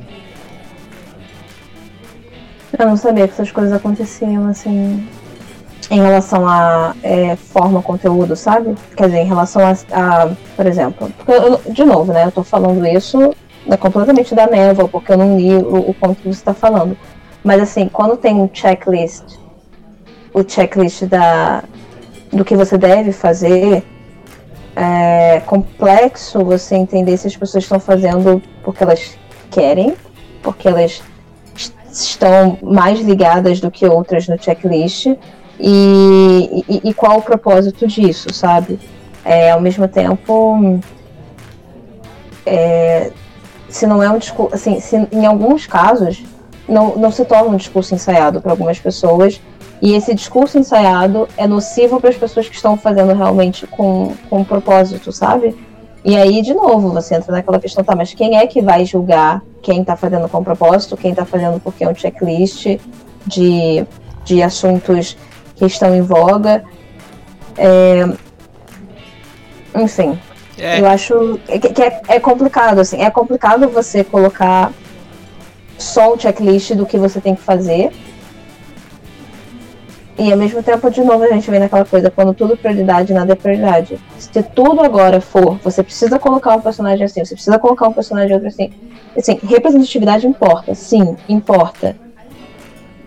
Mas eu acredito que para que isso importe, não pode ser um checklist, entendeu? É é, e eu é. acho que às vezes, é, sabe quando falam assim, Jesus amara, o problema são seus fãs? sabe, quando falam assim? É, é e assim, eu sou cristã, mas isso, isso não importa nem um pouco para essa discussão agora. Porque a, a questão aqui é, representatividade importa, mas justamente porque importa, a gente não pode ver isso mais como uma forma do que o conteúdo, entende? Mais do que eu vou colocar uma embalagem super aparentemente consciente, mas eu fiz isso completamente divorciada de qualquer propósito, sabe? Eu fiz isso porque é, é, é o que está em voga. E isso acaba sendo mais nocivo para as pessoas que estão realmente fazendo representatividade do que, enfim. E, mas aí, claro, também tem outras pessoas que, que pensam assim, ah, mas não importa se elas estão fazendo porque é ou porque elas estão sendo intimadas a fazerem isso, ou porque elas estão fazendo porque elas querem. O importante é que façam representatividade. Mas aí vamos falar o que, acontece quando você coloca personagens femininas fortes, porque isso virou uma moda. O que, que, isso, o que, que isso acontece quando, quando, quando você acaba desapontando uma série de, de pessoas porque você cria um símbolo. Você não cria algo real. Você não criou uma, uma personagem feminina lá real. Você criou um símbolo de que, não, gente, agora é girl power. Eu vou fazer isso para ser mercadológico. Isso virou uma moeda de troca.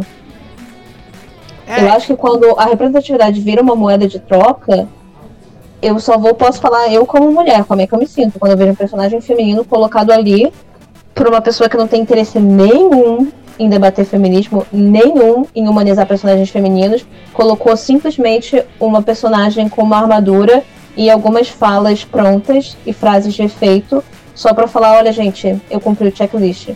Isso não me ajuda em nada. Isso realmente não me ajuda em nada, entendeu? É, mas, de novo, eu acho que cada pessoa pode ter uma visão diferente sobre isso. É, porque eu acho que, vamos, vamos dizer assim, no meu caso, eu, eu escrevo contos de terror, né? E aí esse, esse problema foi no, no Facebook, até saí de todos os grupos do Facebook, porque grupo de escritor do Facebook, assim, é, é, é, tem muita gente legal, também não vou generalizar, mas também tem uma galera que tipo, parece que tá lá pronta realmente só para te atacar, tipo, ele, sei lá, ele não conseguiu escrever naquele dia, então ele quer acabar com o dia de alguém que conseguiu. E aí eu, eu, eu fiquei pensando, eu acho que é muito pior é, em questão de racismo, feminismo, etc. Se eu escrever uma personagem negra, vamos supor, eu escrevo sobre uma mulher negra, eu sou um homem branco, eu não tenho a mais remota ideia de como é viver na pele de uma mulher negra. E aí, se eu tentar dar voz para essa personagem, ela vai ficar caricata, ela vai ficar é, quadrada, ela não vai ficar legal, ela vai ficar sem a vivência, aí tudo bem, é, é, é, um, é, uma falha minha. Eu deveria pesquisar, eu tenho conteúdo para ir atrás, eu deveria procurar autoras negras, eu deveria conversar com mulheres negras, etc. Mas se eu só quero criar um conto ali de terror pra, pra, pra enfim, pra me expressar ali, pra fazer uma coisinha rápida, é, é, muito melhor eu colocar um homem branco, que é a minha vida, do que eu colocar uma mulher negra só pra ter uma mulher negra igual isso, só pra dar o check e falar assim, beleza, coloquei uma mulher negra. Porque ela vai ficar caricata e eu acho que é muito pior para quem lê, e aí uma mulher negra vai ler e fala assim, nossa, a minha vida não é assim. Poxa. Mas assim, não necessariamente assim, quando você fosse colocar. Tipo assim, isso não é um ataque, é só uma sugestão. Não necessariamente quando você fosse colocar uma personagem, uma mulher negra, iria ficar caricato, assim. Eu acho que.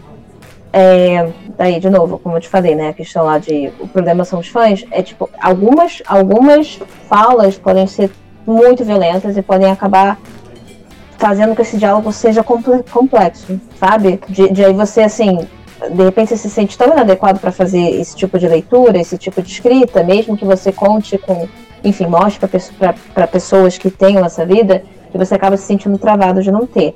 Mas, então eu tô falando isso não para você se sentir forçado. Quando você se sentir preparado, quiser fazer, e for para fazer, eu acho que é uma coisa se pergunta assim, ah, tudo bem, mas a minha vida não é a vida de uma, de uma mulher negra. Mas assim, a gente também se perguntar dentro da fantasia, ou até do terror mesmo, assim, a minha vida não é a vida de ser um zumbi. A minha vida não é uma vida de ser uma vampira, ou de ser um lobisomem, ou de ser um dragão. Ou de ser... A gente imagina algumas coisas, né? Tudo bem que eu não posso fazer leitura sensível com um dragão, porque não existe. Então eu não posso exatamente pedir para um dragão ler o meu livro e falar assim, então, eu acho que. Será que eu fiz uma descrição é, okay. tranquila, sabe? ok, da sua vida? Eu não posso exatamente fazer isso com um dragão.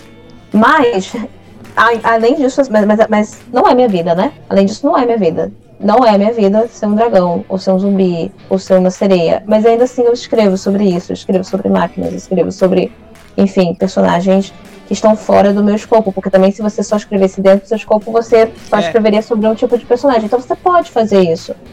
Talvez, é, assim, o que esteja acontecendo é que representatividade importa. Mesmo quando essa representatividade ela tem uma parcela de pessoas que defendem isso com um discurso que é mais agressivo, representatividade importa. Mas quando você estiver pronto para fazer essa leitura, sem ser um checklist, sabendo que você vai, sabe, chegar para uma pessoa que você confie e entregar esse texto, ou pensar, ou pesquisar, você faz isso, entendeu? Sabendo que tudo bem, não é a sua vida, mas a gente escreve sobre dragões, a gente escreve sobre zumbis, sobre vampiros, e também não é a nossa vida. A gente escreve sobre passagens de tempo que não são a nossa. A gente escreve sobre Idade Média, por exemplo, ou sobre futuro, e a gente está completamente imaginando. É...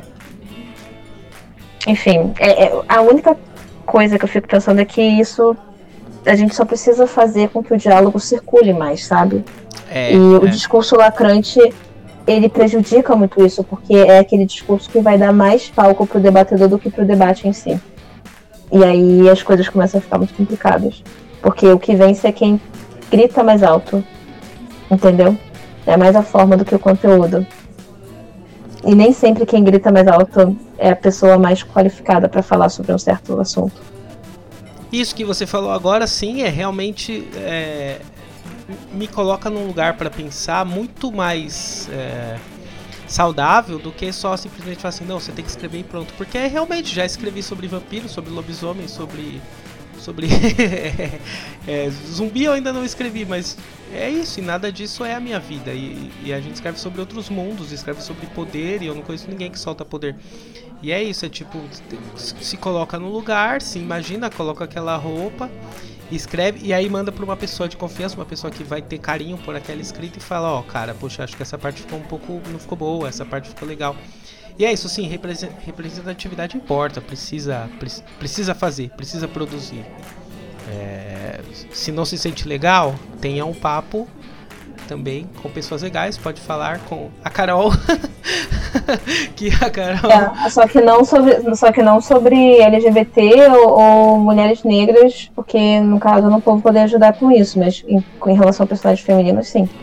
Com certeza. Nossa, é muito legal. É, e, é, e é muito libertador, assim, pensar que, tipo, cara, a gente tá aqui para crescer, a gente tá aqui para aprender e escrever sobre coisas novas e usar. É, é, o que você falou assim, escreve sobre uma coisa que você quer trazer também.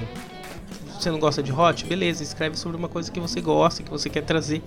E essa. Sim, eu acho que é muito uma questão que é você focar mais nos afins do que nos desafios. Isso não é você ser alienado, você viver no mundo louco da Poli, entendeu? Poli Pocket, Bar, sei lá, tá num outro mundo e não tá vendo que as coisas que estão acontecendo. Mas é porque assim, eu me pergunto como que você consegue viver num cárcere privado com pessoas que você não tem afinidade e não jogar aquela dor, raiva, tristeza no papel. Então, quanto mais você tiver num local que eu acho que é, é seguro, que é que, que, te dá os mecanismos, sabe, as ferramentas e, e realmente o conforto de você liberar sua criatividade, acho que melhor vai, vai vir aquilo aquilo para o papel. É claro que teve escritores que escreveram em épocas extremamente desafiadoras. É, por exemplo, tem o Diário de, de Jenny Frank, que é incrível. Então, claro, teve pessoas que escreveram sobre tensão, sobre risco de morte, é, escreveram na prisão, teve, e escreveram algumas das páginas mais bonitas da literatura. Mas se você tem a oportunidade de tentar se cercar de afinidades, ao mesmo tempo em que você consegue ver o outro com qualidade, sabe, com paciência, com carinho, melhor. Porque às vezes a gente também, e é uma coisa que estava acontecendo comigo, que era o seguinte, eu estava me superestimando. O que, que eu estava fazendo? Eu estava seguindo pessoas que ensinavam o que eu queria saber, mas com um discurso bélico, agressivo, violento, imaturo, e eu não queria ver aquilo. Eu, sinceramente, toda vez que eu via aquilo no Instagram, eu ficava tipo, nossa, assim, ai, era difícil, porque eu via tudo que eu não concordava ali, só que eu pensava, não, Caroline, você consegue aprender com essa pessoa. Por mais que você não respeite muito o conteúdo dela, você consegue ter respeito por essa pessoa. Você consegue aprender com ela, você consegue ser plena. E minha psicóloga está sempre falando para eu abandonar essa Caroline plena que só existe na minha cabeça, porque ela só existe na minha cabeça, entendeu? Que o que acontece na realidade é, eu fico estressada com isso, porque obviamente quando você está em cárcere privado com pessoas que são totalmente desafins com você, tem uma hora que você cansa. E quando você deveria, você realmente precisaria ter paciência, você precisaria ter mais autocontrole, você não tem. Porque você gastou em situações bestas que você podia não ter. Simplesmente permitindo a pessoa ser o que ela é, sem que você tenha que observar isso. Entende? E aí, quando vier uma pessoa numa situação, vamos supor que eu tô fazendo uma entrevista pública e vem uma pessoa que faz uma pergunta que é, sei lá, levemente ou muito ofensiva, e preciso responder de uma forma que não seja também ofensiva, se eu tiver no meu, assim, no meu autocontrole tentando me poupar na maior parte do tempo, provavelmente vai me sobrar energia para eu conseguir responder isso bem, sabe? Ou para eu conseguir agir, enfim, com outra situação desafiadora que vier no meu dia. Só que se eu já tiver no passeio privado desde as seis da manhã, no Instagram, com pessoas que eu não, não, enfim, não me afinizo, não me afinizo com o discurso, eu vou explodir por qualquer coisa. Eu não vou conseguir produzir. E o que eu produzir, eu vou produzir com aquela energia, sabe? Que não faz sentido. Não faz sentido. Eu não produzo o meu, o meu curso para que, sei lá, concorrentes, entre aspas, cheguem lá e me ataquem. Eu produzo cursos para as pessoas que podem aprender alguma coisa comigo. Porque senão você fica sempre numa energia de embate, de, de, de força guerreira, sabe? Então, se você pode produzir as suas escritas, seus escritos, né? No local mais acolhedor que você tiver, mas que também te desafie, é o ideal. Você não precisa viver em cárcere privado com uma pessoa que, que você não tem afinidade nenhuma. Não tem nenhuma regra da, da, da rede social de boa vizinhança que você tem que seguir uma pessoa que te faz mal, ou que te acende gatilhos, ou que não tem nada a ver com o que você acredita. Porque daí o que, que vai acontecer? Você vai ficar tão cansado que quando você precisar ter energia, você não vai ter. Não é uma disputa, Isso... né? Do tipo, ah, vamos disputar aqui para ver quem passa mais raiva no Instagram. Não precisa, não precisa é, viver não, não mundo. precisa. E você também não precisa provar para ninguém que é tipo, olha, como eu sou uma pessoa plena, porque eu consigo ver coisas absurdas no meu Insta e eu fico bem. Cara, você não fica bem, querida. Você não fica bem. Eu não sei o que você tá colocando. Você deve estar tá comendo fine o dia inteiro, entendeu? Fine é minha bala favorita da vida, aquela de, de dentadura, sabe? É uma Mas assim, eu gosto você não fica bem. minhoquinha, fine minhoquinha. Ah, é muito bom. Você não fica bem, cara. Não é possível. Você vê tudo aquele bate-palma, não sei, sabe? Então, assim, vamos ser mais generosos, assim. Eu posso não, não gostar do que você tá colocando, mas assim, sabe aquela distância saudável que ajuda no respeito? Eu vou ter respeito que ela tá produzindo, que ela quiser produzir, mas eu não preciso ficar acompanhando. Porque não vai me fazer bem. E eu não. E assim, eu, Carol, não acredito que vai fazer bem a ela, porque eu acredito que a gente sente as energias que são emanadas pra gente também, de alguma forma. Então eu prefiro aquela coisa, né? Se poupe, me poupe nos poupemos, então é aquela coisa, eu prefiro atualmente, tá? Porque o meu primeiro semestre de 2021 eu cometi esse erro de seguir várias pessoas que eu não precisava ter seguido no Instagram e isso afetou a minha produtividade e o meu humor durante todo esse primeiro semestre. Hoje a gente demos a sorte de entrevistar a Carol Good Vibes. Ah, é. Carol, a gente está chegando em uma hora e vinte de programa. É, meu, a, a, gente vai ter que gravar um outro programa para falar sobre a jornada da heroína, porque eu quero muito falar sobre esse tema, mas uma hora e vinte já, já realmente estou. Nossa, sim. Então a gente marca um, uma data de verdade para falar sobre a jornada do heroína, porque eu tenho muita curiosidade, assim, é um tema que me, que me, me atrai bastante. Mas, chegando a, a, finalizando esse, primeiro eu quero te agradecer muito de verdade pelo tempo e pela energia, porque você chegou cheia de energia para essa entrevista e eu gosto muito disso, assim, meu muito obrigado, de verdade. Obrigado pela paciência, porque eu sei que eu às vezes falo besteiras e faço perguntas tontas. Não, não, que isso, para, não, não, não. Você fez perguntas ótimas, não, não foi. Foi super bom, adorei conversar com você. Eu nem precisei comer bala fine, você veja só, estou de bom humor até o final. e ah, eu fiquei muito feliz, eu gosto de conversar. Eu também, claro que eu só vou falar que, gente, tudo que eu falei aqui é Tipo, algumas coisas sim têm referência, mas essas opiniões assim do final são opiniões minhas, elas podem ser mutáveis, então não encarem o que eu tô falando como verdade absoluta, tá?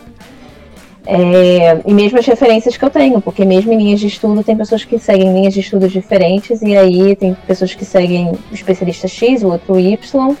Há verdades que existem, como representatividade importa, sim, é, essa é uma opinião bem imutável da minha parte. Mas é isso, assim, sempre dá a opção das pessoas discordarem de você. E eu acho que a gente foi, teve um discurso, uma, uma discussão super leve, sabe? Nossa, eu Fiquei adorei, feliz. eu achei fantástico, achei fantástico. Tem muito material agora para pensar, para considerar, para tipo, crescer em cima. E eu, eu, gosto muito disso, assim, quando você termina um episódio e fala, puxa, cresci. Esse, e esse é um desses episódios que eu posso falar com, com tranquilidade. Falar assim, nossa, acabei o episódio agora maior, expandir. É, ah, fiquei feliz. e fico ó, super à vontade também para voltar para falar da Jornada da Heroína, porque vão ter alguns outros projetos que vão envolver diretamente a Jornada da Heroína, então a gente conversa aí depois do calendário, que vai ser bem bacana poder conversar com você sobre essa essa jornada diferente que algumas pessoas conhecem e outras pessoas não conhecem. Então fica à vontade para me chamar quando você achar melhor. Tá maravilha, bom? maravilha. Deixa suas redes sociais, todos os seus contatos, também se tiver site, enfim, todos os contatos que você se sentiu confortável para deixar, por favor. Claro, não pode deixar. Ó, primeiro meu endereço, eu moro na rua, brincadeira. é, CPF, né? é, minha conta no banco, quem quiser passar um pix, não. É, vamos lá. Minha, meu Instagram é arroba autora Carol Façanha. Facanha, porque no caso não, se esse não é visto, né? É, os livros que vocês conseguem na Amazon é o Não Esqueça, o Sobrevida dos Pássaros e o Filho da Lama. Quem quiser me procurar também tem o Telegram, Só que eu não sei como, eu não consigo deixar para vocês o meu link do Telegram, na verdade. Então, assim, quem quiser entrar no grupo de Telegram que eu passei aí, que tem todas as lições do Sanderson traduzidas, adaptadas, vocês vão no meu Instagram, que provavelmente está no link da bio. Se não tiver no link da bio, vocês podem me mandar uma mensagem, tá bom? É, deixa eu ver se tem mais alguma coisa para eu passar. Ó, fiquem de olho que o Encontro Coelho Branco, que é o curso de escrita criativa Como Quebrar Regras, vai sair logo logo. Mas isso eu também vou colocar lá no Instagram. E que eu saiba é isso. Eu também tenho um grupo de WhatsApp para pessoas que estão lá no grupo de Telegram também, mas vocês conseguem achar isso facilmente pelo meu Instagram. Maravilha. E acompanha o Instagram dela que o conteúdo é muito legal. Eu acompanho, curto. É bacana, é bacana mesmo, de verdade. Carol, meu, muitíssimo, Obrigada, muitíssimo obrigado pelo tempo, muitíssimo obrigado pela entrevista e, meu, sucesso para, para você. Espero que. O próximo livro, como vai se chamar? Qual é? Qual é você Sucesso para nós. Sucesso. Ah, sim, o próximo livro, né? O próximo livro se chama Cenas de Fogo. Porém, esse é um livro que eu estou escrevendo, né? E eu já tenho um, um grupo de leitores betas que estão lendo, opinando bastante sobre o livro. Então a gente está negociando muito como que o simbolismo vai ficar cada vez mais comunicável dentro do livro, porque ele é uma fantasia distópica com toques de surrealismo aliciano. Mas vai lançar um livro antes do Cenas de Fogo, muito provavelmente, que é um livro que eu estou escrevendo em parceria com outros dois escritores super talentosos. E a gente tem um título de trabalho que eu acho que eu vou colocar aqui. O título de trabalho, que eu não sei se vai ser o título final, é O Espelho de Bela Dona. Que legal. E ele vai ser muito especial da maneira que ele vai ser lançado. Então, assim, a gente vai ter muita coisa para contar. Uh, mas eu não posso falar mais nada até então. tá bom, então fiquem, fiquem ligados no Instagram dela, fiquem ligados. porque com certeza tá tudo centralizado lá. Meu, é isso. Obrigadão, Carol. Obrigado de verdade. E... Nossa, eu que agradeço. As... Ah, a gente vai sair quando esse, esse, esse canal? Esse, esse canal ótimo, esse podcast? Esse episódio, bom, hoje ah, nós estamos gravando na sexta-feira do dia 11. Ele vai ao ar na quarta-feira, dia 16, na próxima quarta. Uhum. Ótimo. E você aí que está ouvindo, por favor, espero que você esteja usando máscara se você for sair na rua. Independente se você tomou vacina ou não tomou vacina, melhor garantir. Uhum. Use a máscara, sim, é. com certeza. E quem gostar, quem nunca tiver provado, eu vou dar um outro, um outro conselho, mas é um conselho muito, muito mais leve do que esse, né? Máscara essencial. É, é, um conselho assim, se vocês quiserem se divertir, provem Fini se estiver perto da casa de vocês. Porque Fini é uma bala que me deixa muito feliz, me deixa alegre, entendeu? Uma coisa que vocês talvez não esperassem que eu fosse falar aqui. Mas essa é a minha dica para vocês que eu deixo. Comem a, comam a Fini, a Fini de dentadura, ou a de beijinho, mas a de beijinho é um pouco enjoativa. Ah, a de dentadura eu, é, é melhor. Esse eu gosto também, mas eu, eu também acho ela. Ou, eu, eu gosto... Ela é meio enjoativa depois de algumas, né? Você fica meio. Hum. Então, mas é que aqui perto só tem aquela da minhoquinha, entendeu? Essa de dentadura também é mais chatinha de achar aqui onde eu moro. Então, ó, se não tiver da de dentadura, vai na de minhoquinha que é legal. Principalmente aqui é metade laranja, metade amarela, que ela é muito boa. So, sério, eu gosto daquela que é metade azul e metade rosa. Putz, sim, é verdade, é verdade. Só que quase todo mundo gosta dela, entendeu? Que quando eu tô dividindo com os amigos, é todo mundo nessa, entendeu? todo mundo vai nessa. É que nem a jujuba roxa. Então é isso, se o seu dia não estiver bom, se você confrontou muitas pessoas nas redes sociais, pega um saquinho de fine que é sucesso. É isso. tá então é isso, querido. Obrigada.